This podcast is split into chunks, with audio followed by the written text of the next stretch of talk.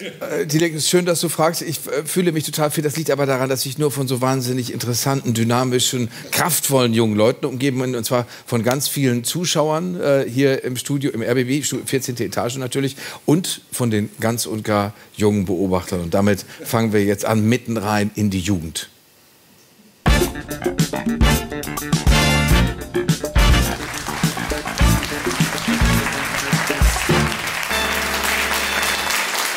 Ja, meine Damen und Herren, das ist, äh, soll Sie nicht auf dem falschen Fuß erwischen. Herzlich willkommen. Schön, dass Sie hier oben mit dabei sind. Schön, dass Sie zu Hause mit dabei sind. Soll Sie wirklich nicht auf dem falschen Fuß erwischen. Äh, wir wollen gar nicht so schlimm über das Alter reden, sondern nur über hochbetagt sein. Und selbst da gibt es noch viele Chancen, wie wir gleich bereden werden in dieser fabelhaften jungen Runde. Nämlich die Osteuropa-Spezialistin des Deutschlandradios Sabine Adler ist zum Glück wieder heute bei uns. Die Politikchefin der Welt, Claudia Kade, ist da. Hallo Claudia. Für das Feuilleton der Frankfurter Allgemeinen Zeitung, Claudius Seidel. Und der Chefkolumnist der Funke Mediengruppe, aber auch von Radio 1, Dr. Ajo Schumacher ist da.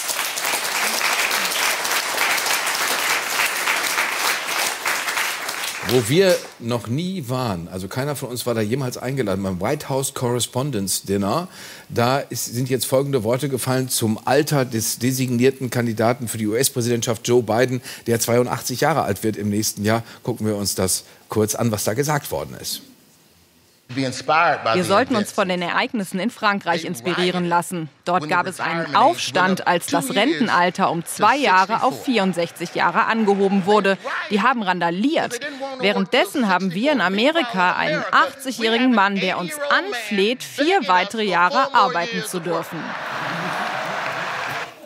Und er lacht sich ein zu den Worten von Roy Wood Jr., der hier gesprochen hat. Also wir sind in dieser Runde zusammen 280 Jahre alt, aber das ist doch, also wir fünf, es hört sich furchtbar an. Das ist ja. schlimm. Ich habe es einfach mal nur sozusagen. Ja, doch, leider. Es tut mir leid, Ajo. Mhm. Aber ist, das ist doch egal. Wir, Alter spielt keine Rolle, oder, Claudia? Naja, also ganz so würde ich das auch nicht sagen. Ich finde schon erstaunlich, dass ähm, diese große Nation USA da keine Jüngeren hervorbringt. Und auch äh, Biden hat sich ja selber, als er ähm, Präsident wurde, als Übergangspräsidenten angekündigt. Und offenbar ist er doch so einer Krankheit zum Opfer gefallen, die viele Politiker befällt, so diesen Glauben an die eigene Unersetzlichkeit. Wenn man erstmal im Amt ist, dann will man es auch bleiben und versäumt es, Nachwuchs aufzubauen, der dann ähm, reibungslos übernehmen kann. Das kennen wir in Deutschland ja auch. Also ich glaube, er wollte es eigentlich, er hat es mal anders versprochen und von daher finde ich es dann schon überraschend, dass er jetzt doch so klebt. Aber ja, der Nachwuchs war ja da. Also Kamala Harris war ja eigentlich gebucht, aber die hat sich ja so selber ein bisschen aus dem Spiel genommen. Ja gut, ne? da hätte man ja noch ein paar andere dann vielleicht nach. Ja, aber sie war jetzt als Vizepräsidentin eigentlich dafür ausersehen, ihn, naja, aber ins Heim zu bringen und dann hm. zu übernehmen. aber sie, äh, sie macht nicht das, was sie soll, Sabine. Also sie überzeugt nicht so sehr, wie er überzeugt, obwohl er 81 Jahre alt ist. Also, also man darf wahrscheinlich wirklich sagen, sie ist der Totalausfall gewesen, ja. äh, denn sie ist durch nichts in Erscheinung getreten, höchstens durch Abwesenheit und durch äh, Ideenlosigkeit, jedenfalls soweit ich das hier aus Berlin beobachten kann. Aber ich fand einen wirklich äh, andere Baustelle, einen sehr, sehr schönen Satz, den äh, unsere Kanzlerin, äh, die selbst ja zurückgetreten ist, gesagt hat. Sie sagte jetzt äh, am Wochenende auf der Leipziger Buchmesse, man wenn man abtritt, hat man das Gefühl, man hat überhaupt keine neuen Ideen mehr. Und die ganze Weisheit äh, des Amtes und so weiter ist, ist etwas, was ähm, durchaus auch sehr schaden kann bei der Erfüllung der nächsten Aufgaben, denn man muss es den jungen Leuten überlassen. Man muss es den jungen Leuten überlassen, weil sie dieses ganze Gepäck nicht mit sich tragen und tatsächlich äh, vollkommen neu und unbelastet auf Dinge gucken. Und dieses neu und unbelastet auf Dinge gucken, das wird von den Alten, so wie wir, vielleicht ein bisschen ähm, belächelt, aber ich finde, das ist auch ein Gedanke, der lohnt sich. Aber ist denn Joe Biden hat doch keine äh, wirklichen Fehler gemacht. Äh, er hat ja mit 81 auch nicht viel anderes zu tun eigentlich, also wohin es ihn jetzt ziehen könnte, Herr Seidel. Was, was ist daran ich, falsch? Ein ich bin total wohlwollend gegenüber Joe Biden und ja. seiner Kandidatur. Erinnert sich noch jemand an Matteo Renzi? Mhm. Erinnert sich noch jemand an Sebastian Kurz? Die einen oder anderen werden sich noch an Emmanuel Macron erinnern, mhm. als man dachte, ja, die Zukunft gehört der Jugend und junge junge Menschen werden es jetzt reißen und so weiter. Ähm, mir kommt so vor, unser Kanzler ist 64. Das ist ein super spielt, alter Herr. Seidel. Genau, spielt sozusagen den, wenn nicht jungen, dann doch jugendlichen Mann, der noch alles vor sich hat. Man braucht ein bisschen als Gegengift gegen diese Jugendlichkeit, die sich offenbar bis 66, 67 sieht, braucht man alte Männer, die große Zeitspannen überblicken können, die von Weisheit reden können, ohne dass es peinlich ist. Also das heißt, für gegen 60-Jährige braucht man 80-Jährige? Ja. Ah ja, okay. Das, uh. das ist eine interessante Binnenlogik. aber, aber, aber, aber die nicht mehr bringt, dann muss man 100-Jährige haben. Aber Herr Seidler hat natürlich recht, die, die jungen Frauen sind weg. Jacinda Ardern äh, in Neuseeland, 42 Jahre äh, zurückgetreten. Äh, Jana, Sanna Marin, 38 Jahre abgewählt. Also das heißt, die, die Jungen schaffen es nicht so weit wie Joe Biden. Ich weiß nicht, wie viele Jahrzehnte der sich da tatsächlich schon hält. Was spricht denn tatsächlich dagegen, wenn jemand älter ist, ihn äh, im Amt zu lassen, wenn er nicht tatsächlich total durcheinander ist, sagen wir mal. Nein, also ich würde jetzt auch Joe Biden nicht absprechen, dass er, dass er diesen Wahlkampf da stemmen kann. Und die Frage ist aber natürlich einfach wirklich, wird er diese nächste Amtsperiode, wenn er gewinnen sollte, äh, durchhalten? Und ähm, ich finde eben auch, ähm, was für, also gesundheitlich weiß man das einfach in dem Alter noch weniger als in anderen Altersspannen schon. Und ich finde eben einfach, was ist das für ein für ein Bild, das so eine große Nation abgibt, wenn da offenbar mit Trump und Biden. Äh, Trump ist vier Jahre jünger, müssen genau, wir sagen. Genau, also dann ein 78-Jähriger gegen einen 82-Jährigen antritt. Ich weiß es nicht. Ich finde es nicht optimal, das muss ich schon sagen. Konrad Adenauer war 73, als er zum ersten Mal Bundeskanzler wurde, und 87, als er abgetreten ist. War ja auch nicht schlecht. Fürs Land? Ich, Vielleicht. ich kann mich da gar nicht mehr daran erinnern. Aber wie ist das? Wie ist das so alt bist du schon. Wie ist das mit so einem älteren Mann, Hajo? Was, ist, was, was könnte die Schwierigkeit sein? Also es könnte ein Politikum sein, die Trump-Seite sagt schon, Joe Biden ist dement. Das behaupten sie immer wieder. Dafür gibt es keine Anzeichen. Das wird der Trump-Wahlkampf werden. Ja. Also der alte Mann wird den noch älteren Mann versuchen, kränker zu reden, als er ist. Ich glaube, man kann Biden nicht ohne Trump verstehen. Weil wenn er noch mal, also die Wahrscheinlichkeit, dass einer, der ganz gut das Amt geführt hat, nochmal gewählt wird, ist höher, als wenn jetzt jemand völlig Neues da ankommt, weil den kennen sie jetzt schon. So, und damit kann man womöglich das Gespenst, den Dämon Trump abwehren. Sehr viel besser, als wenn da jetzt eine angeschlagene Kamala Harris ins Amt käme. Insofern ist Joe Biden letztendlich ohne Trump nicht zu verstehen. Und Alter an sich ist ja kein Makel. Also ich meine, Boris Jelzin war deutlich jünger und, und schwankte ähm, dass man sich fragte, warum George Bush Jr., wenn wir uns erinnern, beim Tenno oder so ist er doch mal irgendwann so humorlos in die Suppe reingefallen. Also man, ne, man, muss ja nicht, man, man, muss ja nicht alt sein, um komische Dinge zu machen. Aber äh, äh, Akufo Addo in Ghana, 79 Jahre alt als Ghanas Regierungschef, äh, Lula Inacio Lula da Silva, hm. 77 Jahre alt, angeblich der Friedensengel für den Ukraine-Krieg. Das heißt, es ist nicht schlimm, wenn Frauen und Männer in hohen Ämtern alt sein. Das ist eine Gegend, wo man besonders gut alt sein kann, Sabine. Das ist doch eine These. Es wird gut auf einen aufgepasst, man hat immer einen Leibarzt dabei. Es kann einem also auch nichts wirklich passieren. Aber das ist eine schreckliche Prognose äh, in Bezug auf Putin. Der ist jetzt 70 Jahre alt. Das wäre jetzt nicht so toll. Ja. Also wenn, hm, so. Aber ähm, was sagt das eigentlich über diese beiden amerikanischen großen Parteien aus? Das, also in so einem ja, aber die Brasilianer haben auch keinen anderen gefunden. Also ja, aber okay. Äh wir, sind, wir sind ein Vorbild. Wir haben Annalena Baerbock, 42, wenn ich es richtig weiß, korrigiert mich. Äh, wir, wir, haben ganz viele junge Leute. Christian Lindner, 44. Marco Buschmann, Marco Buschmann 45 Jahre alt. Also Deutschland ist die Jugendrepublik, behaupte ich jetzt mal. Geht erst mit 67 in Rente. Das ja, heißt, wir haben sie noch ganz lange. Ich habe das Gefühl, dass das Thema ist euch ein bisschen unangenehm, weil nee, ich könnte, nee, ich könnte auch fragen, es, ja, halt wie lange schreiben Sie denn noch mir Artikel, Herr Seidel? Mir ist es angenehm und ich meine es hinter all den Witzen ganz ernst, wenn ich sage, Joe Biden überblickt lange Zeiträume. Mich persönlich beruhigt es tatsächlich, als amerikanischen Präsidenten jemanden zu haben, der weiß, was der Westen ist. Der weiß sozusagen, was die Tradition, die Verpflichtung des Westens ist. Ich meine, da war eher Trump dement. Der hat einfach ganz vergessen gehabt, sozusagen, was Europa und Nordamerika aneinander haben und füreinander sein sollten. Joe Biden weiß das. Und indem er noch ein bisschen Präsident bleibt, hoffe ich, trägt er es weiter. Weil mir gibt es viel zu viele Leute, die dafür sind, sich von den Vereinigten Staaten unabhängig zu machen, irgendwie den eigenen europäischen oder deutschen Weg zu gehen. Da wird es mir Angst und Bange. Joe Biden ist eine ziemlich gute Versicherung dagegen. Aber wenn ein Präsident 81 sein kann, dann können wir auch das Renteneintrittsalter auf 70 hochsetzen, Claudia. Passiert das würde schon gehen. Na, das ist ja freiwillig. Das ist ja nochmal was anderes. Ne? Also diese, äh, diese Diskussion über das Rentenalter finde ich auch ein bisschen schräg, denn tatsächlich gibt es ja viele, die würden gerne äh, weiter arbeiten, müssen sich dann aber rumschlagen mit Bürokratie und irgendwelchen Abschlägen und so weiter. Von daher, äh, also einen flexiblen Renteneintritt finde ich interessant. Jetzt vielleicht zu sagen, drei Jahre draufpacken, so weit würde ich erstmal noch mhm. nicht gehen. Sabine. Also ich finde so, so, eine Altersdiskriminierung, in die willst du uns hier drängen, unterstelle ich dir jetzt mal. Äh, nein. Äh, dass nein. wir hier sagen, hm, also das geht jetzt aber nicht mit dem alten US-Präsidenten. Ich gebe ja Herrn Seidel äh, recht, diese langen Linien zu überblicken, das ist natürlich ein großer Vorteil von, von wenn sie klug sind, älteren Menschen, wenn sie klug sind. Äh, und äh, natürlich hat äh, Donald Trump das auch noch nicht gemacht, als er jünger war. Irgendwelche, also als, als tatsächlich der Kalte Krieg Krieg war und die Blöcke existierten, hat er Geschäfte gemacht, aber äh, da, ja, natürlich keine politische Geschäfte und schlechte übrigens, ne? Geschäfte vermutlich auch noch dazu. Also jedenfalls keine großartige politische Erfahrung gesammelt.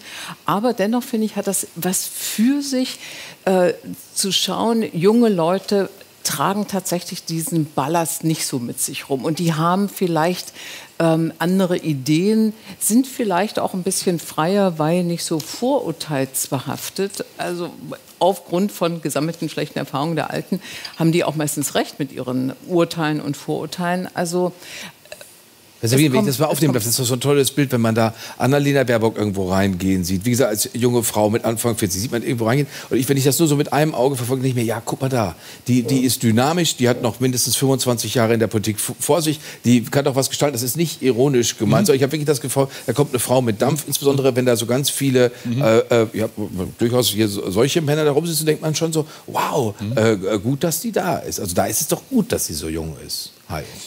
Ja, ich finde bemerkenswert, dass die eben genannten Frauen, unter anderem auch äh, Jacinda Ardern aus Neuseeland, ja auch gesagt haben, es reicht jetzt. Also uns äh, ist das jetzt auch ein bisschen viel geworden. Ich glaube, Sandra Marina hat sowas ähnliches. Ich glaube, die hat auch gerne noch ein bisschen weitergemacht. Aber dieses Gefühl von, boah, der Druck und die Verantwortung und all das lastet schon ganz schön schwer auf uns, gerade in diesem Sandwich-Alter, wenn die Kinder einfach noch mehr Aufmerksamkeit brauchen. Und ich glaube, da ist ein tatsächlicher Vorteil, dass du, sagen wir mal, zweite Lebenshälfte oder auch viertes Viertel, je nachdem. Ähm, da ist man einfach befreit von all diesen, von all diesen. Man kann befreit aufspielen. Das finde ich einen absoluten Vorteil. Ich sagen, Joe Biden hat eine ganz, ganz fürchterliche äh, äh Familiengeschichte mit äh, zwei Söhne tatsächlich mhm. schon verloren. Sabine, du wolltest dich da gerade noch einhaken. Ich wollte mich das da Dr. Hajo Schumacher. Also wenn, wenn, äh, wenn die finnische Präsidentin, die neuseeländische äh, Ministerpräsidentin, wenn die zurücktreten in so einem Alter, die sind 40, mhm. Anfang 40, mhm. die, äh, die Finnin ist noch nicht mal 40, dann wissen die natürlich auch, das ist wie Herr Schäuble sagen wird, nicht over ist mhm. over, sondern genau. sie wissen ganz genau, sie könnten vielleicht auch noch mal kommen. Und, Ach, und, und das, das, ist ja, ich, ich, ich, verehre dich ohnehin schon, jetzt wird es regelrechte mhm. Liebe, weil du mir ein Stichwort gegeben hast, denn wir wollen über eine 44-Jährige sprechen, okay. die auch ihr ganzes politisches Leben noch vor sich hat, auch wenn sie jetzt für einen klitzekleinen Moment erstmal nicht mehr regierende Bürgermeisterin Berlins ist. Äh, okay. äh, äh, sie wissen natürlich, worauf ich anspreche, nämlich auf, auf diesen Wahltraum, der sich vergangene Woche zugetragen hat, im Abgeordnetenhaus von Berlin. Nach dem Sieg läuft's, aber sicher. Dann gewinnen wir, dann kommt die Stimmung, hat Hertha-Trainer Paul Dardai gesagt. Nach der 0 zu 2 Niederlage seiner Mannschaft am Sonntag gegen Bayern will er jetzt am kommenden Samstag gegen Stuttgart gewinnen und damit gute Stimmung machen. Kai Wegner musste in die Verlängerung bei der Bürgermeisterwahl. Dritter Wahlgang. Er ist jetzt regierender Bürgermeister, aber hat er was gewonnen? Und die Sozialdemokraten, die nicht für ihn stimmten, hat schon als Gewinner zu gelten, wer sich erfolgreich ins Knie schießt? Und wenn keiner irgendwas gewonnen hat, wie ist dann eigentlich die Stimmung? Und was wird aus Berlin?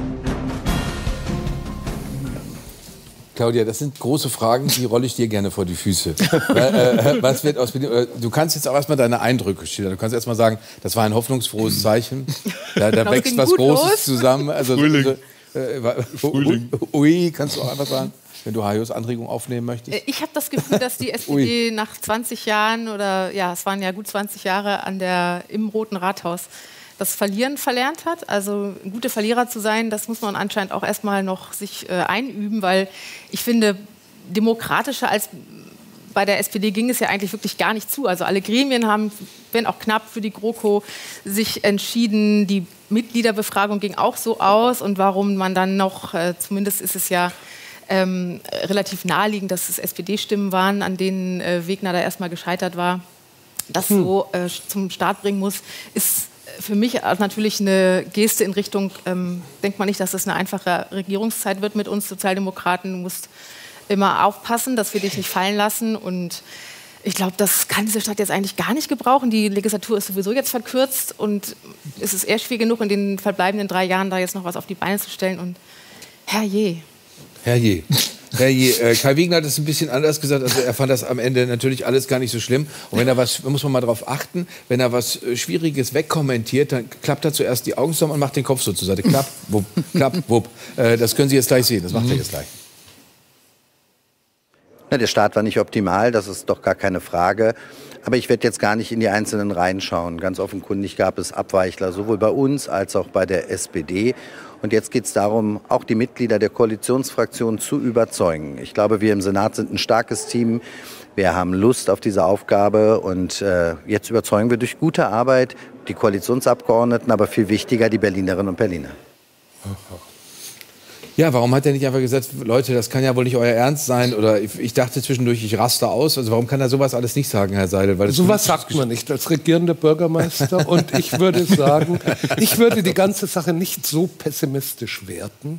Aus mehreren Gründen. Ich dachte natürlich zuerst auch, als erster Wahlgang, ich dachte, okay, wenn diese Stadt nicht sich selber regieren will, dann muss man halt einen Kommissar schicken oder die UN oder so. Wer Blauhelme.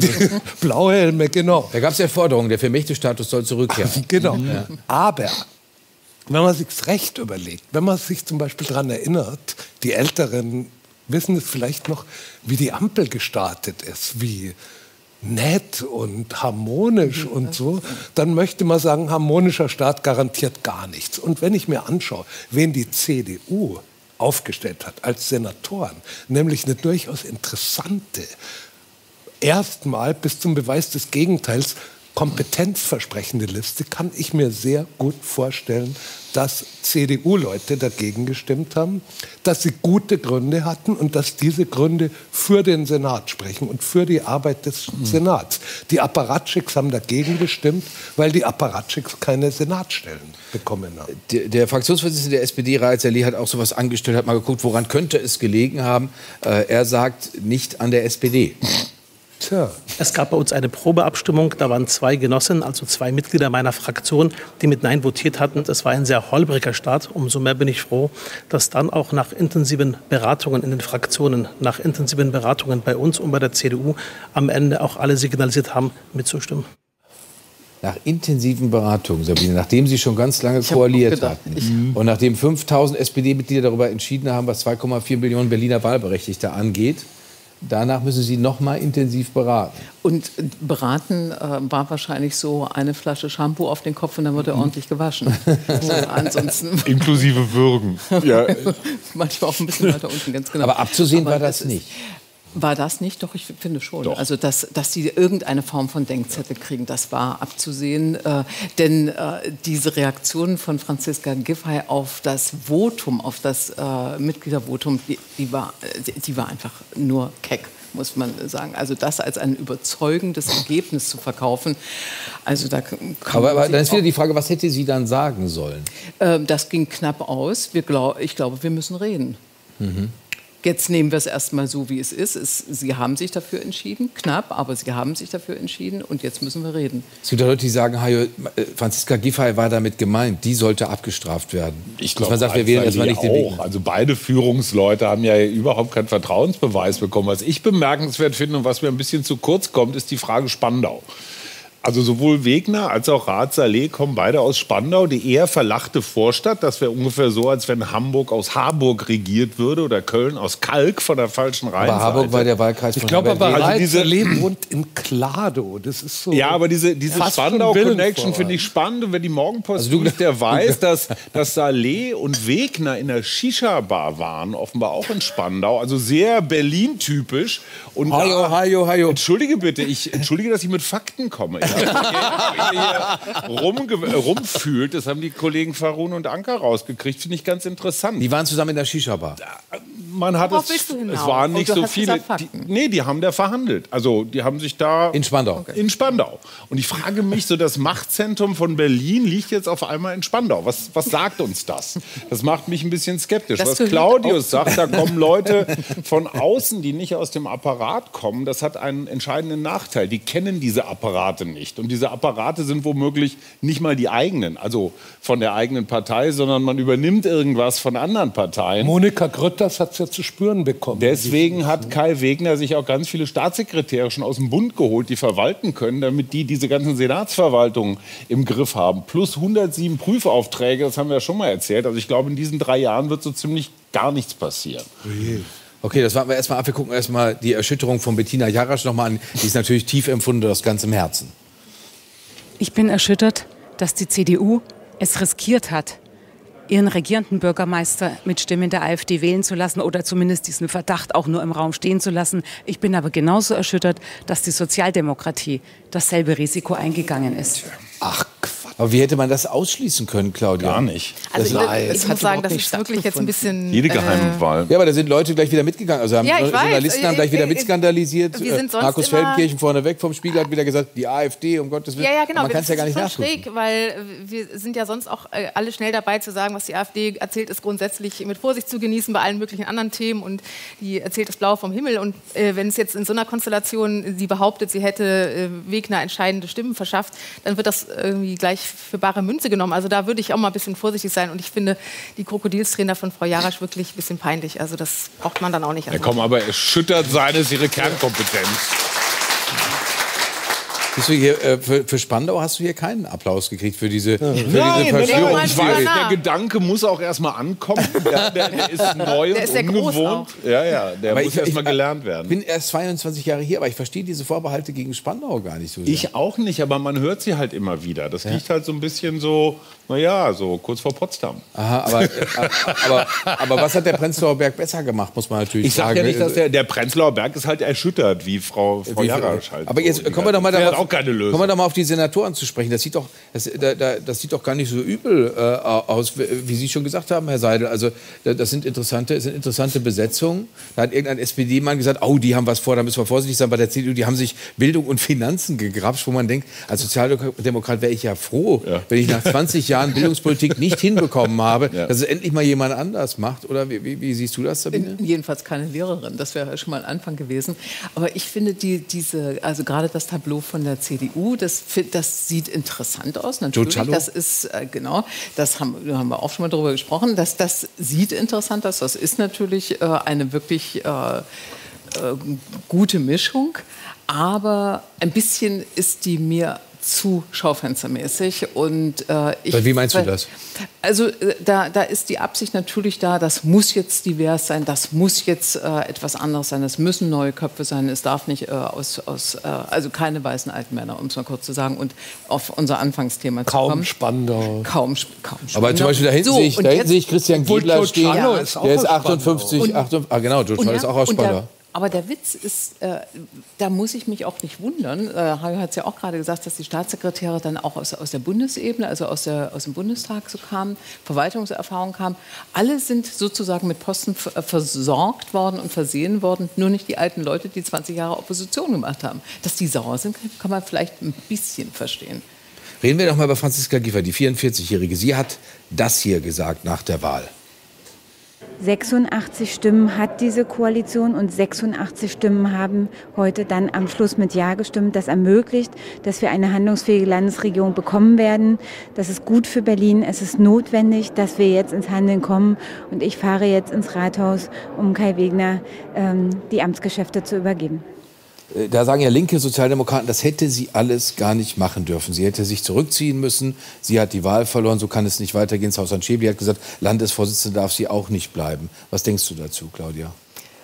Also ich finde das eigentlich ähm, respektabel, wie sie das gemacht hat. Äh, man muss ja auch sehen, äh, was also nicht nur die, es geht ja hier nicht nur um die SPD, wenn wir über Berlin sprechen, sondern es geht ja auch darum, was wäre sonst passiert. Und ich glaube, ähm, anders als Claudius sehe ich das ja so, dass CDU und Grüne hier in Berlin gar nicht gut äh, zusammengepasst hätten. Oh.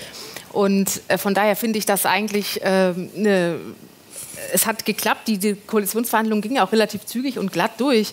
Es ist natürlich ein absolutes Minimal. Äh, Minimalkonsens oder Minimalausgangspunkt, den sie da formuliert. Wir haben jetzt eine handlungsfähige Regierung. Ja, hoffentlich an Tag 1. Äh, das ist natürlich wirklich ein schwacher Start, das kann man nicht anders sagen. Ich bin gespannt, also was sie daraus noch machen können. Ich glaube schon, dass er ziemlich, dass Wegner ziemlich eingemauert ist, eben von den Sozialdemokraten, die, äh, denen das alles nicht passt, und eben auch von den von euch angesprochenen Unionsleuten, die sich da irgendwie übergangen fühlen. Also aber wir haben Franziska Giffey, hier, Franziska Giffey hier auch schon gefeiert, haben gesagt, das ist die einzige, die wirklich die großen bundespolitischen Schuhe tragen kann. Haben Sie mal äh, äh gesagt, Herr Seidel, dass dabei bleibt es ja auch. Also ist das nicht richtig, dass sie da geblieben ist? Wäre der Verlust nicht zu groß gewesen, wenn sie jetzt gesagt hätte, ich ziehe mich aus allem zurück? Und der Verlust für wen? Ja, für die, für die deutsche Politik, auch für die Sozialdemokratie vielleicht sogar. Ja, ganz bestimmt. Die Frage ist nur, ob die Sozialdemokratie das selber auch so sieht. Nein, offenbar nicht. Die Hälfte nicht. Die Berliner Und die Antwort, genau, die Antwort werden wir kriegen Ende Mai bei dem Parteitag. Also das letzte, ich habe hab vergessen, das äh, letzte Ergebnis nachzuschauen. Unter 60. Aber das war unter 60, 59 oder so irgendwie in der, in der Kante. Das wird jetzt wahrscheinlich ein Sieg werden. Aber könnte, könnte so Franziska Giffey helfen, wenn sie nach Spandau zieht, Hajo? Ich glaube schon. Das, das ist das neue Powerhouse Berlins. Ähm, aber wenn die sich, wenn die sich, aber wenn die sich zurückgezogen hätte, wie gesagt, sie ist 44, wenn sie sich zurückgezogen hätte, spielen wir das mal durch, hätte sie auch in zwei, drei Jahren sagen können, ich komme wieder zurück. Der, der Frage Joe ist, Biden, hat Franziska Giffey einen Beruf eigentlich? Der Joe Biden ja. der SPD, Franz Müntefering, hat mal irgendwann gesagt, Opposition ist Mist. Ja. Und dieses, dieses Gelaber, sich in der Opposition regier, äh, regenerieren, halte ich für eine der größten Mythen überhaupt. Sieht man an der SPD in Bayern. Die bayerische ja, oder, genau, oder die SPD, die SPD in Baden-Württemberg zum Beispiel. Und Baden-Württemberg, auch wenn es nun gar nichts mit Berlin zu tun hat, aber Erinnern wir uns bitte an die Grafik nach der Wahl, an diese umgekehrte Avocado. Ja? In der Mitte grün, also die Stadt Innenstadtbezirke grün und drumherum war alles schwarz. Es gab keinen einzigen Wahlkreis, den die SPD gewonnen hat. Mhm. Das heißt, die Zukunftskoalition ist wie in Baden-Württemberg auch irgendwas Schwarz-Grünes. Und Kai Wegner, auch wenn man ihm das gar nicht zutraut, hat mit den Grünen schon länger Kontakt gepflegt. Und Franziska Giffey ist in dem Moment nach Absprachen mit Raed Saleh da reingegangen, als sie die Information bekommen haben, zwischen Schwarz und Grün, da läuft was. Und da standen die beiden vor der, ähm, vor der Entscheidung, lassen wir das da passieren? Also lassen wir die Grünen aus Rot-Rot-Grün aussteigen und landen selber in der Opposition? Oder gehen wir zum Angriff über? Und dann haben sie sich dieses Schnellvotum aus dem Landesvorstand geholt und dann waren die Grünen auf einmal naja, was sie am besten können, erschüttert sein. Und haben sich da halt einfach ein bisschen ausbremsen lassen genau. und haben sich hinterher gewundert, boah, die sind aber doof und gemein, obwohl sie selber das Gleiche geplant hatten. Genau, aber das war schon eine unglaubliche Rutzpe auch von Franziska Giffey. Das, das zeigt aber, dass sie international konkurrenzfähig ist. international, also die internationale Härte nennen wir das im Fußball. Auf, auf äh, wir stellen fest, äh, liebe Zuschauerinnen und Zuschauer, wir leben in Berlin bei Spandau. Das ist die wirkliche Kapitale nach der Erklärung von Dr. Hajo Schumacher. Und jetzt kümmern wir uns um das andere, um das bundespolitische Berlin.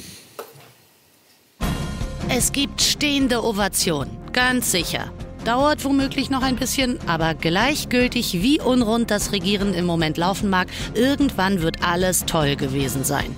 Für Altkanzlerin Angela Merkel hat sich das Publikum am Samstagabend in Leipzig erhoben. Nach zwei Stunden Interviewauftritt bei der Buchmesse. Robert Habeck soll in seinem Wirtschaftsministerium eine Günstlingswirtschaft betreiben, als wäre er ein sozialdemokratischer Altmacho aus Hannover. Die Einwanderungspolitik der Bundesinnenministerin wird von einigen schlimm gefunden. Manche Wirtschaftswissenschaftler halten für möglich, dass das Industrieland Deutschland durch Ampelregeln seine Industrie vergrault. Anstrengend. Sieht alles nicht wirklich gut aus. Es wird aber die Leute von den Sitzen reißen. Applaus im Stehen. Irgendwann. Ganz sicher. Ist das, also sie hat stehende Ovationen bekommen in, äh, in, in Leipzig. Das ist dann so. Wenn man lange genug aus dem Amt ist und sich nicht, an Russland als Oligarch verkauft, dann kriegt man stehende Ovationen, Sabine. Oder? Ja, also ich habe es eigentlich eher so aufgefasst, äh, dass sie äh, ein kluges Interview gegeben hat. Das hat sie gemacht. Sie hat sehr differenziert geantwortet. Äh, man ist ein bisschen schlauer geworden, äh, was sie bei welcher Entscheidung bewogen hat. Und ich habe auch gedacht, nach diesem, ob wir in vier Jahren oder ähm, vielleicht auch in acht Jahren von Olaf Scholz ein so differenziertes, kluges Interview jemals zu hören kriegen, weiß ich nicht. Also das, ist, das ging mir dabei so durch den Kopf. Welches ist denn aus eurer Sicht, das machen wir normalerweise nie so rum, normalerweise geben wir das vor, was ist aus eurer Sicht das dickste Thema oder das dickere Thema äh, für diese Ampel? Sind das die Flüchtlinge, also Migrationsgipfel beispielsweise? Ist das das Postengeschiebe äh, bei den Grünen? Damit würde ich ja am liebsten anfangen, weil ihr solche Insider seid. Du nix, Hajo, wie sehen das, wie sehen das die anderen? Was ist das größte Thema? Energiepreise, Fissmann geht weg. Also was ist für euch das größte Thema, wenn ihr jetzt im Moment auf die Ampel guckt? Also ich würde sagen schon, das Wirtschaftsthema ist ja übrigens gekoppelt auch mit dem Migrationsthema. Das gehört ja mittlerweile zusammen, muss man mhm. sagen. Und äh, also was äh, an Umwälzungen in der deutschen Wirtschaft passiert, was der Anteil der Ampel daran ist und wie man eben auch mit äh, einer klugen Migrationspolitik äh, den Teil des Wirtschaftssystems, das, der gerade unter massiven, nicht nur Fachkräfte, sondern auch normalen Arbeitskräftemangel leidet, äh, wie man das alles unter einen Hut kriegt. Ich glaube, das ist das Megathema. Klar, was Habeck da in seinem Ressort da gerade veranstaltet, ähm, ja, veranstaltet er es oder ist es nur unter seiner Herrschaft ja, geschehen? gut. Also Aber also gibt es eigenartige, ja können wir so zusammenfassen, eigenartige äh, Postenverteilung. Andererseits habe ich mir überlegt, ist das nicht immer so, dass der Freund vom Freund irgendwo was wird? Ist das nicht in allen Redaktionen, die ihr kennt, auch so? Dass Im Gegenteil. Nee. Zum Glück Im Gegenteil. Zum Glück nicht. Der Schwager kriegt keinen Job. Ja, würde ich auch sagen. Das würdet ja. ihr so, da würdet ihr jetzt die Hand zum Schwur heben und würdet sagen, das haben wir ja noch nie erlebt, dass da irgendjemand zum den Schwur würde ich hier gar nichts heben, aber eben, eben hieß es doch gerade der Oligarchenflüsterer aus Hannover man muss mal bei Gerhard Schröder eines ähm, klar machen. Der ganze Oligarchenkram kam nach seiner Amtszeit. Gerhard Schröder. Oh, da würde ich vorsichtig sein, was die beiden ja, KZ-Autoren aufgeschrieben haben mit Russland ja, enger vorher. Okay, richtig. Aber in dieser Zeit, auf dem Weg zur Kanzlerschaft, hat Schröder wirklich darauf geachtet, dass er genau solche Geschichten eben nicht hat. Und Merkel sowieso doppelt und dreifach weil sie genau wissen, diese ganz einfachen Geschichten, der Schwager und so weiter, ist, das ist einfach zu schnell das erzählt um und macht die Glaubwürdigkeit kaputt. Und dass einer wie Habeck, dem ja nun wirklich anzusehen ist, dass er, dass er ja diesmal schon stinkig war, dass das nicht geworden ist. Also der hat ja noch was vor und das verstehe ich nicht, diese unglaubliche Kurzsichtigkeit, dieses doch sehr offenkundige Konstrukt. Ja, Sie haben es vorher offengelegt und, und, und. Aber das ist natürlich Boah, stellt euch vor, das wäre bei der FDP oder bei der CSU passiert. Diese Republik stünde Kopf. Ja, ja bei den Grünen sagt man, ach ja, die sind ein bisschen doof und ein bisschen Ponyhof und die sind ein bisschen erschüttert und ein bisschen Bullabü und ist nicht so ernst gemeint.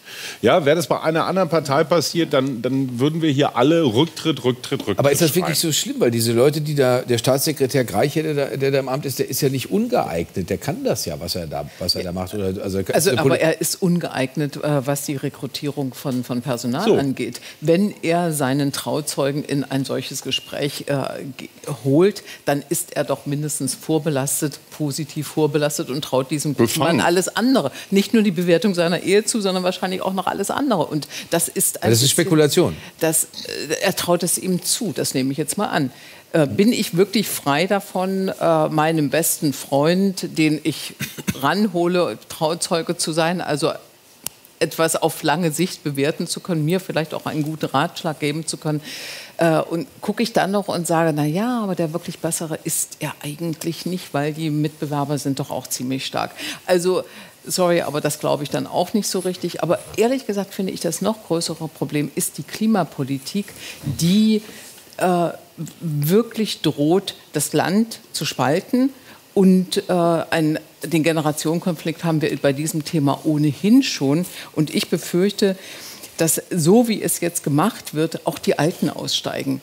weil diese, diese Regelungswut jetzt mit dem Strompreis oder, oder Energiepreis für die Unternehmen, das ist eine derartige Regelungswut. Ja, das ist nötig, aber man, aber man kann es ja vielleicht auch anders regeln, als immer den Staat es bezahlen lassen. Vielleicht kann man es auch. Äh, du redest jetzt von dem Industriestrompreis, der in, der in der, Debatte ist, der subventioniert werden soll. Der Habeck sagen Leute, das ist der Habeck-Vorschlag. Genau. Manche SPD-Leute teilen es. Ein wichtiger Sozialdemokrat, nämlich der Bundeskanzler, teilt es nicht.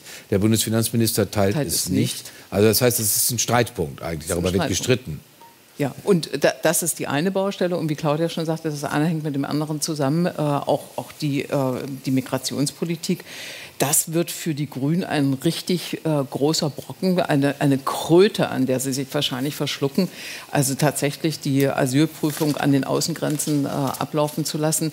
Das, damit würden sie eine wichtige Position räumen. Ob wir das hm. sehen, müssen wir mal sehen. Aber Omi Nuripur, einer der beiden Vorsitzenden, hat schon gesagt, würde er mitgehen unter der Bedingung, dass die Seenotrettung weiter bestehen bleibt und nicht äh, verhindert oder kriminalisiert wird. Ich frage mich nur, wie das funktionieren soll. Stehen dann am Strand in Libyen, stehen dann so Buden und da kann man dann Anträge ausfüllen? Und du also, was, er ist übrigens sehr vertraut mit einer Sache, die seinerzeit Otto Schily als Bundesminister äh, Absolut, da haben wir auch alle gesagt, das geht nicht. Aber jetzt hören wir erstmal Nancy Faeser an, weil da aus den Kommunen kommt, aus den Kommunen, also aus den Städten und Gemeinden kommt, wir schaffen das nicht mehr, hier kommen zu viele Leute an, wir wissen nicht, wie wir das schaffen sollen. Ihr müsst uns Geld geben und vielleicht reicht noch nicht mal Geld. Das ist sinngemäß das, was Kommunalvertreter von allen Parteien mhm. äh, sagen. Also CDU CDU, SPD, Grüne, FDP, alle, alle sagen sowas. Und die Bundesinnenministerin Nancy Faeser antwortet darauf das hier ich kann das verstehen, dass man jetzt natürlich auch möchte, dass wir dafür sorgen, dass ähm, weniger in den Kommunen ankommen. Wir haben folgende Situation, dass immer noch Frauen aus der Ukraine mit kleinen Kindern kommen, aber auch aus vielen anderen Ländern, insbesondere seit Beginn diesen Jahres, Syrien, Afghanistan. Das sind aber alles Länder, wo die Schutzquote in Deutschland sehr hoch ist, ähm, wo es eben wenig Zurückweisung auch geben wird und wo die Menschen an Leib und Leben bedroht sind und somit auch ähm, ein Asylrecht haben. Äh, äh, dem wir auch nachkommen müssen. Also es ist ein, ein rechtliches Dilemma, Herr Seidel. Genau, und wenn wir ehrlich sind, dann kann man sehr gut mit dem Finger auf alle möglichen heiklen Entscheidungen zeigen und wird sich trotzdem wahnsinnig schwer tun, die Lösung zu finden, wenn man auf der einen Seite sieht, das Asylrecht ist nicht die Lösung unseres Arbeitskräfteproblems. Ne? Und die Vermischung mhm. von Asylrecht und Einwanderung wieder zu entzerren, ist eben wahnsinnig schwierig, wenn man kein Unmensch sein will. Also die Leute kommen eigentlich, um einzuwandern. Was waren die letzten Zahlen? 60, 70 Prozent werden niemals Asyl hier bekommen. Dass man dann sagt, die, man muss das entzerren. Aber wem, wem sagt man das? Friedrich Merz sagt, dass das für die Bevölkerung schwer zu tragen sein Ja, wird. Friedrich Merz ist da natürlich auch ein bisschen Populist. Aber lassen wir mal kurz, hören wir ihm mal kurz zu, wie er das formuliert. Wir wissen, dass insbesondere eine so große Zahl von Flüchtlingen und zusätzlich von Asylbewerbern dieses Land an die Grenzen dessen bringt, was die Gesellschaft noch bereit ist zu akzeptieren. Tja, ja. Daraus haben dänische so. Sozialdemokraten einen relativ rigiden Schluss gezogen und gesagt, das, das können wir auch nicht machen. Wir müssen mehr Leute äh, wegschicken. Wir nehmen weniger Leute auf. Wenn ich das hier in einer Gesprächsrunde wie dieser vertreten würde, würden Leute sagen, oh, den Jörg umweht sowas ungut Braunes. Nö. Naja, also ich finde schon auch, und das ist äh, mir auch völlig unverständlich, wie das eigentlich sein kann, dass da seit 2015 im Prinzip gar nichts vorangegangen ist. Die, wir müssen über die EU-Ebene sprechen. Also dass Deutschland von den, Haupt, von den Asylbewerbern aus den Hauptherkunftsstaaten mehr aufnimmt als alle anderen übrigen EU-Staaten zusammen, jeweils bei den Bevölkerungsgruppen, das ist ja eigentlich Wahnsinn. Und äh, da geht es überhaupt nicht voran. Da, da hat Herr Seehofer nichts äh, hingekriegt, da hat Frau Faeser bislang auch nichts gerissen. Da will sie jetzt, hat sie jetzt so eine kleine Gruppe gegründet von Staaten, die da irgendwie vorangehen wollen. Aber eigentlich finde ich, kann das nicht ähm, diese Frage der, äh, wie viele kommen und wie viele bleiben, kann Deutschland eigentlich gar nicht isoliert entscheiden. Aber Deutschland hat es eben isoliert entschieden 2015 und das war das Dilemma. Und deshalb haben wir äh, zum Beispiel die, die äh, also hat Deutschland die Polen und die Ungarn und andere Länder einfach verloren in dieser Frage, weil das eine einsame Entscheidung der Bundeskanzlerin war. Da, die Bundeskanzlerin hat da auch nicht den EU-Rat einberufen nee, und hat gesagt, wir müssen das jetzt mal gemeinsam diskutieren. Äh, das ist hier äh, eine, eine menschliche Not. Mhm. Es ist, es ist äh, gegeben, dass wir in dieser besonderen Situation besondere Entscheidungen treffen. Nein, sie hat es einfach beschlossen. Beschlossen und hat sich dann gewundert, äh, dass die Polen gesagt haben, dann mach mal. Ein CDU-Argument CDU noch ist, wir müssen uns halt unattraktiver machen, wir müssen einen Pull-Effekt vermeiden. Das sagt äh, Thorsten Frey, parlamentarischer Staatssekretär der CDU-CSU im Deutschen Bundestag. Tatsächlich ist es so, dass eben die hohen Sozialstandards in Deutschland auch einen Pull-Effekt haben. Wir sehen das daran, dass viele Menschen in anderen europäischen Staaten Asylanträge stellen, die teilweise sogar erfolgreich sind, sie dann aber sofort weiterziehen nach Deutschland und neue Anträge stellen. Diese Sekundärmigration wird man also nur in den Griff bekommen, wenn es auch zu einer Angleichung der Sozialstandards kommt. Tja, wie, wie, könnte man das machen? Ich habe in der Frankfurter Allgemeinen Zeitung gelesen, die Herr Seidel hier am Tisch vertritt, dass eine Ukrainerin mit Kind 700 Euro in Deutschland bekommt, im Monat und 300 Euro in Polen. Das heißt, wenn man das angleicht, was macht man dann? Sagt man dann in Polen, gibt 400 Euro mehr oder wie macht man das? Claudia, wieso bricht hier plötzlich so ein Schweigen aus? Ah, in wenn Polen sind die Kosten einfach niedriger. Wenn es einfach wäre, gäbe es ja, die Lösung das ist schon. Eine riesige Frage. Naja, aber das, ich habe das Gefühl, wir reden immer an den Härten äh, äh, tatsächlich vorbei, die wir äh, als Wohlstandsbürger äh, in Berlin bei Spandau nicht so aushalten müssen, wie andere Leute in anderen Ortschaften. Oder ich, ich glaube nicht, falsch? dass die ukrainische Mutter das Problem ist. Ja, nicht die von einzige, der, von der kann man ausgehen, dass sie nach hoffentlich baldigem Kriegsende wieder heimkehrt in ihr Land, zu ihrer Familie. Ähm, das haben wir damals im Jugoslawienkrieg erlebt in den 90ern. Das war ähnlich. Die Leute haben zwar in, im, im, im, sicheren Teil Europas quasi geparkt, um dann aber wieder zurück nach Hause zu gehen. Von den Menschen aus anderen Teilen der Welt wissen wir, die wollen hier bleiben. Die haben eine zum Teil dramatische, hochgefährliche, teure Flucht hinter sich. Nicht um hier mal zu gucken, um hier mal im Zoo vorbeizugucken, sondern die sind mit dem Auftrag ihrer Familien losgeschickt worden. Seht zu, dass ihr da was dass ihr da was aufbaut, dass ihr da was hinkriegt. Und das, was wir gerade erleben, und ich, wir haben drei Landtagswahlen in diesem Jahr, und spätestens da wird dieses Thema in aller Härte danach auf den Tisch kommen. Ähm, weil ich glaube, gucken wir uns die Umfragen an, die AfD ist inzwischen bei 16, 16 Prozent, gleiche Höhe wie die Grünen, die SPD hat noch einen Punkt mehr.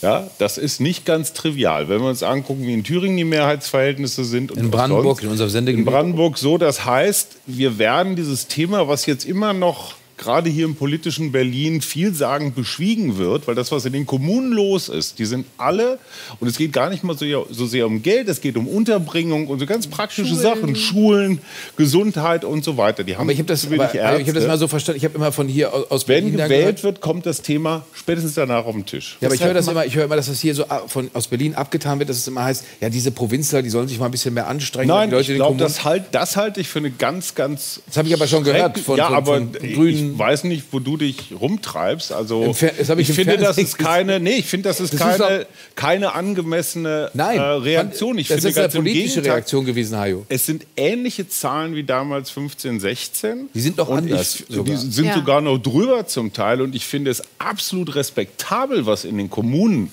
angesichts dieser Zahlen, die uns vor fünf, sechs Jahren noch an den Rand gebracht haben, wie geräuschlos das vergleichsweise. Und die schreien zwar alle Hilfe, ja, ähm, ich glaube nur, dass Frau Faeser damit nicht durchkommt, mit diesem halbgaren Versprechen, wir machen da jetzt Zentren außerhalb Europas. Kein Mensch, wie gesagt, Otto Schilly hat sich das auch schon mal ausgedacht, kein Mensch weiß, wie das funktionieren soll. Also Baden-Württemberg, darf ich das kurz sagen, weil, weil es nach einer, nach einer, Zahl gefragt wurde, Baden-Württemberg hat 70 Prozent mehr Flüchtlinge als 2015 aufgenommen, nämlich 178.000 im Jahr 2022. Also es ist deutlich höher. Ich, ich habe das aus dem politischen Raum gehört, von unterschiedlichen Vertretern, die Kommunalvertreter übertreiben das, die malen ein zu schwarzes Bild, wir kriegen das schon hin. Das habe ich von, von Vertretern der Ampelkoalition gehört. Naja, die Kommunalvertreter tun überhaupt nicht übertreiben. Es ist nämlich so, ähm, wenn man sich die Verhältnisse anschaut, fast immer ist es so, je kleiner die Ortschaften, mhm. desto höher die Quote mhm. derer, die sie aufnehmen. Also irgendein Dorf in Bayern hat im Zweifelsfall sozusagen gerechnet auf die Gesamtzahl seiner Einwohner sehr viel mehr Flüchtlinge aufgenommen als Berlin. Und das alles auch noch besser funktionierend, we mit weniger Geschrei und weniger Pannen. Aber das äh aber ist doch auch seltsam. Ich meine, dass diese, also diese, diese Flüchtlingsgipfelei, die diese Ampel veranstaltet, die ja auch irgendwie bisher zu gar nichts geführt hat. Beim ersten äh, Gipfel war es nur Faeser und der Kanzler war gar nicht dabei. Das heißt, sie konnte überhaupt nicht über ihr Ressort hinaus irgendwas entscheiden. Jetzt nächste Woche kommt der Gipfel mit dem, mit dem Kanzler dabei, aber die Kommunalvertreter sind nicht eingeladen. Also es ist irgendwie wirkt das alles etwas halbherzig. Aber diese, diese Traumvorstellung kann ich nachvollziehen, dass man sagt, wir haben so viele Stellen, die wir besetzen müssen. Hören wir dazu auch nochmal die Bundesministerin, die spricht von zwei Millionen offenen Stellen. Ende letzten Jahres gab es rund zwei Millionen offene Stellen. Das ist der höchste je gemessene Wert. Das zeigt allein, wie hoch der Handlungsbedarf für uns ist. So, und dann sind die Leute alle da und da wäre mein Traum natürlich, und es ist höchstwahrscheinlich nur Träumerei, weil ihr jetzt sagen, äh, da gucken wir doch mal, wer von den, von den Leuten nicht sofort hier Arbeiten übernehmen kann, Jobs übernehmen kann, Fachkraft ist. Dass wir es nicht so machen wie seinerzeit bei den vielen Exil-Iranern, die ja angekommen sind, hochqualifiziert waren und Taxi fahren durften. Also das ist doch vielleicht eine Chance. Aber, aber ihr guckt alle so kritisch, als würde das ich nicht meine, klappen. Das war ja diese Erwartung zum Beispiel bei den syrischen Flüchtlingen. Diese hätten ja angeblich äh, alle doch eine gute, nicht alle vielleicht, aber ein hoher Teil, doch eine sehr gute Ausbildung. Und dann stellte sich heraus, nicht nur das Sprachenlernen ist erstmal äh, zu bewältigen. Und dann waren diese waren diese Ausbildungen doch nicht so toll, wie man das immer dachte. Und das, was wir jetzt bei den ukrainischen Flüchtlingen sehen, das, das ist ja, äh, die kommen in Arbeit, aber auch nicht so schnell. Auch da ist erstmal Kinderbetreuung ganz, ganz wichtig, damit überhaupt die Frauen äh, die Sprachen lernen können und, und einen Job suchen können, sich einarbeiten können. Also so schnell geht es dann eben nicht aber wahrscheinlich noch eher als bei Flüchtlingen aus Afghanistan, aus Syrien, aus afrikanischen Ländern. Alles hängt mit allem zusammen, habt ja. ihr gesagt, hat Claudia vorhin gesagt, ja. die Energiepolitik vor allen Dingen auch. Hören wir da mal äh, den Bundeswirtschaftsminister Habeck zum Heizungsbauer Fiesmann, der in die USA verkauft worden ist. 14.500 Mitarbeiter, deutsches Traditionsunternehmen tatsächlich und sehr, sehr gebraucht, weil die Wärmepumpen bauen können. Das sagt der Bundeswirtschaftsminister. Hier ist das Unternehmen so wettbewerbsstark und so attraktiv, dass mit Milliardensummen es gestärkt wird, um die Produktion auszubauen. In diesem Fall gibt es jetzt sozusagen einen guten Grund, das, was angekündigt wurde von der Firma Fissmann, ernst zu nehmen und dann eben auch zu überprüfen, ob das so kommt, nämlich dass diese Investition der Stärkung der deutschen Wirtschaft, der Versorgung der deutschen Bevölkerung, der europäischen Bevölkerung zur, zugutekommen oder zur Verfügung steht. RWE hat auch, glaube ich, für sieben Milliarden was in den USA gekauft. Also es ist ja ein Hin und Her. Und die Wirtschaft wird ja zum Glück nicht von der Regierung kontrolliert, Hajo. Also es ist eigentlich nicht schlimm. Ist ein normaler also Die Vorstellung, dass die 12 Milliarden Kaufpreis jetzt in die Verbesserung der Produkte gesteckt werden, ähm, läuft so ein bisschen quer zu meinem Verständnis von Merger und Acquisition. Das ist normalerweise eine Goldgrube für Investmentbanker, Anwälte, die sowas verhandeln, die Verträge und sowas. Aber werden die Produkte dadurch besser? Bin ich mir nicht so sicher. Aber es also gibt mehr. Also Fiesmann sagt, sie hätten sich nicht zugetraut, so viel zu bauen, wie jetzt gebaut werden müssen. Weil, weil es wird einen Boom geben, was die Wärmepumpen angeht. Und, so ja, aber was hat das jetzt damit zu tun, dass man deswegen das Unternehmen verkauft? Ja, sie, sie, Na, um, also da, um, mehr, um, um, größer zu werden, um, um schnell größer werden zu können. Beim umgekehrten Vorgang bekommt man immer zu hören, ja, wie scheiße für den Wirtschaftsstandort Deutschland. Die deutschen Firmen investieren in Amerika, mhm. bauen Fabriken, akquirieren Unternehmen in Amerika, in China und so weiter. Beim umgekehrten Vorgang ist es offenbar auch so, dass es auch ein Krisenzeichen ist. Also was jetzt eigentlich, wenn mhm. amerikanische Unternehmen hier investieren, wieso soll das ein Krisenzeichen sein? Wieso ist das nicht eine gute Nachricht? Wenn der Standort Deutschland attraktiv genug ist, dass die hier ein paar Milliarden investieren. Ja, vor allem nicht der Standort ja Deutschland, sondern nee. diese eine einzige deutsche Wärmepumpentechnologie. Ja, und der Zugang zu den, zu den äh, Betrieben, die das einbauen auch. Ne? Also mhm. das, darum geht es ja. Also dass Deutschland jetzt durch diese, durch diese Pläne zur, zur Wärmewende ja ein Riesenmarkt wird für nicht nur für ja. amerikanische Unternehmen, eben auch für asiatische Unternehmen. Und das ist sozusagen das... Äh, für chinesische vor allem. Chinesisch, genau. Also dass eben Wärmepumpen dann aus, aus Asien oder China eben dann tatsächlich auf den deutschen Markt äh, gepumpt werden und eben auch wahrscheinlich zu äh, billigeren Preisen, als das jetzt eine Firma Fiesmann bislang anbieten konnte. die, waren darum, ja bisher, die waren aber nicht, das war ja nicht bisher billig, ne, tatsächlich. Nee, und aber das geht ja darum, dass man nicht nur die Produkte anbietet, also China meinetwegen oder Amerika, sondern dass man eben auch die verbaut bekommt in den deutschen Häusern, was wiederum äh, mit einem Handwerkers, Handwerkernetz, wie das Fiesmann eben zum Beispiel hat oder Weiland und Und da kauft man sich ja auch ein, wenn man, wenn man eben investiert. Und die Plus Bedenken, die Daten, die du von diesem Aber ich möchte Die Bedenken, ja, die du aber haben ist, das, ist, kannst, das nicht zu, ist das nicht zu kleinteilig? Wir brauchen jetzt Moment, die Bedenken, die du haben kannst gegen dieses Investment, sind eben, dass das vielleicht sich Fiesmann denkt, das wird ein riesen Dumping-Wettbewerb mit China werden. Wir steigen da jetzt sozusagen vorher aus, bevor das alles hier über uns hereinbricht und sollen die Amerikaner sich dann mit denen rumschlagen. Aber diejenigen, die jetzt hier sitzen bei uns im Raum und die sich womöglich eine Wärmepumpe einbauen lassen wollen, muss die denn das groß kümmern, Sabine? Nee, Weil irgendwann müssen wir damit ja jetzt mal Genau. anfangen. Man kann sich das im Netz schon ausrechnen lassen. Äh, Ich habe vorhin so eine Rechnung angestellt für das Haus, wenn ich da eine Wärmepumpe einbauen will. Das kann kosten zwischen 15.000 und 25.000 äh, äh, Euro für, für, für Hausbesitzer. Das ist viel Geld. Das kann man aber womöglich äh, tatsächlich irgendwo organisieren, kriegt man Kredit und so weiter. Und da hat man das Ding. Also für Kunden, für, für die Kunden ist es eine richtig gute Nachricht, denn es ist tatsächlich so, dass ein, ein finanzkräftiges Unternehmen jetzt ein, äh, mit einsteigt, dass dieser ganze Markt, also der Herstellermarkt angekurbelt wird und je mehr Hersteller unterwegs sind, desto, desto günstiger wird in aller Regel der Preis. Das, was, was glaube ich, äh, Sorge macht für den Wirtschaftsstandort Deutschland ist, dass sowas passiert wie bei, den, äh, bei der Solartechnik. Deutschland Genau. entwickelt es für viel Geld. Es ist ziemlich teuer, es sich hier in Deutschland aus deutschen Firmen zu kaufen. Dann geht das Ganze nach China und dort wird es so billig produziert, dass die Solarproduktion hier in Deutschland ausgebremst ist. Das Das, ist- könnte passieren, das könnte passieren. Aber vielleicht, was wir noch nicht besprochen haben, für Fissmann war das nicht der einzige Grund, dass sie sagen, das ist hier uns hier alles eine Nummer zu groß. Wir wissen, dass wir Gas geben müssen bei diesem ganzen Thema. Das schaffen wir alleine nicht. Das finde ich erstmal sehr realistisch. Aber sie waren auch genervt von dieser Regelungswut dieser Regierung, dass alles, aber auch alles geregelt wird. Und das kann man auch verstehen. Und das ist vielleicht ein bedenkliches Aber diese Regierung muss nachweisen, dass sie dem Klimawandel gerecht wird, Herr Seidel. Das muss sie natürlich auch die ganze Zeit machen. Sie muss nachweisen, Mhm. wir tun was, äh, wir treten da aufs Gas. Wir wollen, dass die Leute sich Wärmepumpen einbauen. Wir wollen die Gasheizung, die Ölheizung und sowas alles loswerden. Und irgendwann muss man ja mal anfangen. Genau, das will die Regierung. Und was will das Volk? Das Volk will einfach so weiterleben wie bisher. Aber Und ist das so? Der Staat soll es richten, ja. Ich glaube schon. Also sozusagen jeder, jeder Appell an die Einsicht der Leute, dass, äh, dass der Klimawandel von uns unter Umständen äh, Investitionen, Wohlstandsverluste, Leben. Das ist ja Moment, aber, aber das sind die großen, Aber das sind die großen Worte, das? Herr, Ja, äh, aber- äh, aber- aber Herr Seidel, 25.000 Euro ist, wie gesagt, eine ganze Stange Geld und trotzdem ist das eine Maßnahme, die man überschauen kann, die man abtragen kann, die man mit dem Kredit finanzieren kann und dann habe ich ja schon einen entscheidenden Schritt gemacht für mein Haus. Dann ist das ja nicht der riesengroße Wohlstandsverlust, den ich da in meinen Raum schieben muss.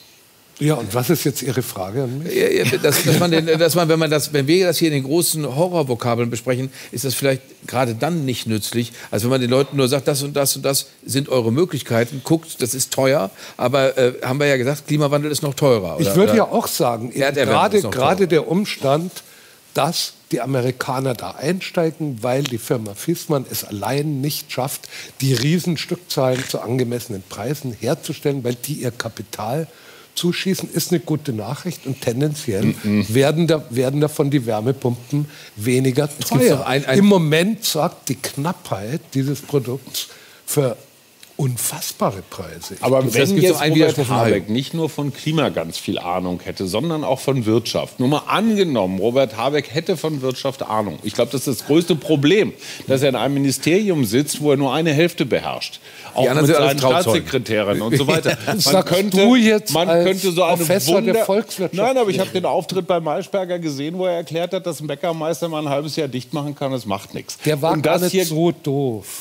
Nein. Er, er war ein bisschen stotternd, aber Okay, er aber gar sagen wir mal so, so es gab falsch. schon Wirtschaftsminister, die mehr vom Wirtschaftsverstanden haben. Das ist nicht seine Kernkompetenz. Also sein Vorgänger sicher nicht. Ich, um Gottes Willen, ich will auch gar keinen Namen nennen. Ich glaube Okay. nur, dass man aus dieser ganzen Energiewende-Geschichte, wenn man auch ich sag mal, mit den literarischen Möglichkeiten an das Robert Habeck gesegnet ist, hätte man eine wunderbare Wirtschaftswunder-2-Geschichte machen können. Man hätte sagen können, alles diese, diese ganzen Maßnahmen, es sind deutsche Unternehmen, es sind deutsche Handwerker, man hätte da einfach, ne, wir packen es gemeinsam Also bei an. der Ökonomie- Aber nicht mit dieser bekloppten Verbotsgeschichte, sondern mit einer Chancengeschichte. Wir schaffen Arbeitsplätze, wir schaffen Wohlstand, wir schaffen alles Mögliche. Ja? Wie man ein, eine so großartige Möglichkeit so verkacken kann, dass es wirklich... verkackt? Ah, sorry, sorry, das wirklich gefällt mir. Das, Entschuldigung, bei der großen, Ökonomie, Hajo, bei der Ökonomie ist genauso viel Fiktion im Spiel. Egal, wie aber wenn alle dran glauben. Okay. Ja, ja, Die Psychologie großen, halt. die großen Becher sind schon geleert, man merkt, das gefällt mir sehr, sehr gut. Ich habe Das vier Semester deswegen- VWL studiert. Sie haben Und ein Semester VWL, das Vier. ist Voodoo. Ja, aber da sind Sie fast so, so ein Akademiker wie Kevin Kühnert schon. Also äh, wir, wir, wir wollen... Jetzt wird's persönlich. wir, wir müssen, wir werfen noch einen Blick ins Ausland, weil das war jetzt sehr kraftvoll, sehr lebendig. Alle, die, die, die womöglich mit dem Schlaf gerungen haben, sind jetzt wieder aufgewacht durch euren Schlagabtausch hier übers Netz. Fantastisch. Ich danke euch sehr. Aber jetzt kümmern wir uns um, äh, ja, um ein Land, das sehr wichtig ist für Deutschland, das für viele Leute, die hier in Deutschland wohnen, sehr wichtig ist, nämlich die Türkei. Noch ganz kurz. Fast ein Jahr lang saß der deutsche Journalist Dennis Yücel in der Türkei in Haft. Davon 290 Tage in Einzelhaft. Was lag gegen ihn vor? Er hatte seinen Job gemacht und berichtet, auch über Präsident Erdogan. In Erdogans Türkei heißt kritischer Journalismus Terrorpropaganda. Unter diesem Vorwurf saß Yücel ein. Seit 2014 ist Erdogan Präsident der Türkei. Aus seinem Land ist nicht das geworden, was er versprochen hatte. Die Türkei gehört nicht zur EU, die Wirtschaft ist nicht stabil und in der Not ist Erdogans Staat überfordert, wie das Erdbeben im Februar bewies. Viele der Angehörigen der mehr als 50.000 Opfer fühlen sich im Stich gelassen. In weniger als zwei Wochen könnte Erdogan die Präsidentschaftswahl verlieren. Gegen einen Kandidaten, hinter dem sich sechs Oppositionsparteien versammelt haben. Kemal Kilicdaroglu glaubt, dass die Türkei mehr Frieden braucht und deswegen viel weniger Erdogan. Das ist aus unserer Mediensicht nett gegen finster, weil Herr Kilic Darulu ist ein, ein sehr moderater, ein sehr konzilianter Mann. Sabine, wie, wie groß sind seine Chancen? Er ist übrigens, muss man auch wieder dazu sagen, fünf Jahre älter als Erdogan, also ist 74 Jahre alt. Erdogan ist 69 Jahre alt. Also wie sind seine Aussichten und was passiert dann in der Türkei? Also die Aussichten sind ja im Moment ganz gut. Er liegt vorne in den Wahlumfragen. Und äh, er ist jemand, der unverdrossen Sachpolitik gemacht hat, die ganze äh, Zeit lang. Er war immer, immer also sozusagen Jahrzehnte in der Opposition und hat es ehrlich gesagt nicht gerissen, weil er wirklich nicht charismatisch ist. Er ist ein netter, ein sehr netter Mensch. Ich habe ihn auch getroffen, auch, auch äh, irgendwann mal interviewt. Äh, aber er ist jetzt nicht so der ganz große äh, mitreißende Redner. Hat wie Olaf aber, Scholz? Hat aber, hat aber sechs Parteien immerhin geschafft zu versammeln, hinter sich zu versammeln. Und die, das ganz, ganz Wichtige ist, dass da eben auch unter anderem die kurdische Partei ist. Das ist ein Potenzial von ungefähr äh, 10 bis 20 Prozent der Stimmen. Die kriegt Erdogan nicht. Die hatte er mal, als er noch eine gute Kurdenpolitik versprochen hat, sie aber nicht gemacht hat. Und das, was jetzt passiert, auch, ähm, wir haben es gerade gehört mit dem, äh, mit dem Erdbeben, äh, in, in diesem Erdbeben hat sich so wahnsinnig viel gerecht. Unter anderem die Korruption im Bau, diese Versprechen, diese Steuern, die über Jahre und Jahrzehnte eingezogen worden sind, um Erdbeben sicher zu bauen. Und das muss ich wirklich äh, Erdogan ans äh, Revers heften und vorwerfen lassen. Er hat gegen diese Korruption nichts unternommen. Im Gegenteil, er hat sie durchgewunken, hat wahrscheinlich weiß ich jetzt nicht. Jedenfalls, er hat nicht, nicht wirklich was dagegen unternommen. Und das äh, ist vor allem äh, in, in, in, dem, in Anatolien, Ostanatolien, hat das einfach wahnsinnige Auswirkungen gehabt. Claudia, ist alles zusammengefallen. Dennis Yücel ist ein Kollege von dir bei der Welt. Er hat jetzt einen äh, langen Artikel geschrieben darüber, wie Erdogans Türkei äh, aussieht. Das ist ein dunkles Bild. Das heißt, Europa könnte aufatmen, wenn er abgewählt wird. Siehst du das so? Ja, auf jeden Fall. Also äh, abgesehen jetzt mal von diesen ganzen, wie er die Medien gleichgeschaltet hat, wie er die Justiz unter seine Fuchtel ge gebracht hat, wie äh, wirtschaftlich da gerade alles runter und drüber geht. Die haben ja eine galoppierende Inflation, davon äh, machen wir uns gar keine Vorstellungen. Da finde ich es eigentlich unter den Bedingungen sogar noch erstaunlich, dass äh, der nur knapp in, den Umfragen zurückliegt. Ähm, und wie er eben auch tatsächlich international in dem, in dem ganzen äh, im, im Ukraine-Krieg, da mit Russland immer so meandert, wie er den NATO-Beitritt Schwedens blockiert, wie er mit dem Flüchtlingsabkommen äh, uns erpresst. Also äh, ja, natürlich wäre darf das ich, interessant. Darf ich einen einschränkenden Kommentar machen, auch wenn du in jedem Punkt recht hast? Erdogan hat angefangen, der Erdogan zu sein, als den du ihn schilderst, in dem Moment, wo Europa und vor allem Europas Führungsmacht Deutschland mhm. ihm die Tür vor der Nase mhm. zugeknallt hat. Und wenn er jetzt verliert, kann man nur hoffen, dass Europa den Fehler bei Erdogans Nachfolger nicht wiederholt. Ja. Erdogan war mal eine Taube. Erdogan war mal unser Freund. Und Erdogan war tatsächlich mal ein Demokrat. Mhm der aber nur so lange in Richtung Demokratie fahren wollte. Da gab es dieses berühmte Bild, auf die Straßenbahn äh, aufspringen, zu, zu, tun, als würde man in äh, Richtung Demokratie fahren und dann rechtzeitig abspringen. Es waren jetzt nochmal also mahnende Worte zum Schluss. Ich, ich, danke euch allen für euren sehr beherzten Einsatz. Ich danke Ihnen äh, hier in der 14. Etage des Rundfunks Berlin-Brandenburg in unserer Gala-Etage, dass Sie alle da waren und so munter mitgemacht haben und natürlich zu Hause. Vielen, vielen Dank, dass Sie dabei waren. Wir sehen uns Anfang Juni logischerweise wieder. Und jetzt sehen sehen Sie hier das Best-of des Gipfeltreffens 2021 hier in Ihrem RBB. Jetzt noch Satire. Viel Spaß. Eine wunderbare Nacht.